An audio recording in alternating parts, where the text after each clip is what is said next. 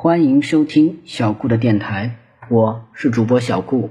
小顾相信，让孩子爱上阅读，必将是这一生给孩子最好的投资。今天，小顾要讲的故事是小狼小狼的故事。狼烟，陈震越看越吃惊。草原狼的确是草原的清洁工，他们把草原上的牛、羊、马、旱赖、黄羊、野兔、野鼠。甚至人的尸体通通处理干净，经过狼嘴、狼胃和狼肠吸光了所有的养分，最后只剩下一点毛发、牙齿，吝啬的甚至不给细菌留下一点点可食的东西。万年草原如此干净，草原狼功莫大焉。微风轻抚，黄花摇曳，城镇。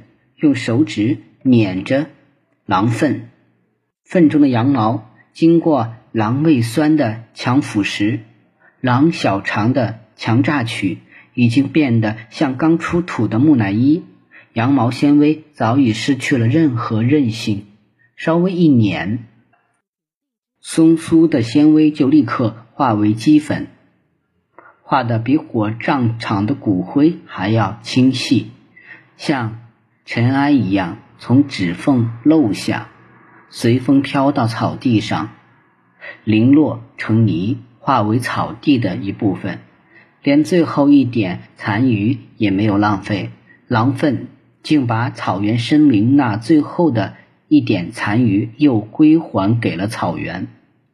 牛角梳形的羊群缓缓梳过花丛，漫上山坡。陈震舍不得扔掉剩下的几段狼粪，就把狼粪装进另一个空书包里，跨上马，向羊群前行的方向跑去。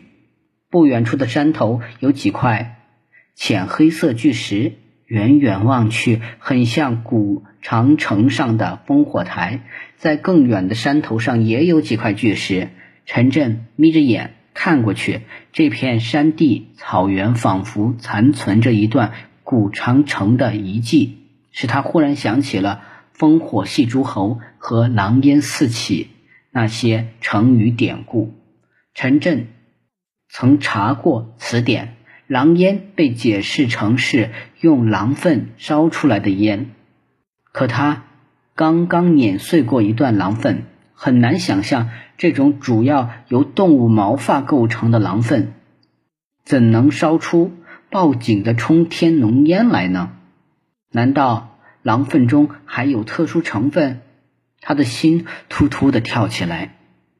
眼前这现成的烽火台，现成的狼粪，何不亲手烧一烧？何不细细诸侯，亲眼见识见识？两千年来，让华夏人民望烟丧胆的狼烟呢？看看狼烟到底有多么狰狞可怕！陈震的好奇心越来越大，他决定再多收集一些狼粪，今天就在烽火台上制造出一股狼烟来。羊群缓缓而动，陈震在羊群前面。来回绕行，仔细寻找，找了一个多小时，才找到四撮狼粪，加起来只有小半书包。陈震的疑心越来越大。即便烧狼粪可以冒出浓烟，但狼不是羊，狼是急行猛兽，狼粪不可能像羊粪那样集中。狼群神出鬼没，狼粪。及分散，要收集足够燃烟的狼粪绝非易事。即使在这片狼群不久前围猎打黄羊大规模活动过的地方，都很难找到狼粪，更何况是在牛羊很少的长城附近了。再说，在沙漠长城的烽火台上，又到哪里去找狼粪呢？万里长城，无数个烽火台。那得搜集多少狼粪？狼是消化力强、粪便少的肉食猛兽，得需要多么庞大的狼群才能够排出够长城烧狼烟的狼粪。陈震又跑了几个来回，再也找不到一堆狼粪了。他把羊群往一面大坡圈了圈，径直奔山头巨石。陈震跑到石下，抬头望去，巨石有两人多高，旁边有几块矮石可以当石梯。他在山沟里找了一大抱枯枝。用马龙头拴紧，拖到石下，再斜挎书包，踏着石梯攀上巨石，并把枯枝拽上石顶。石顶平展，有两张办公桌大，上面布满白色鹰粪。时近正午，羊群已卧在草地上休息。陈震站在烽火台上。用望远镜仔细观察周围形势，没有发现一条狼。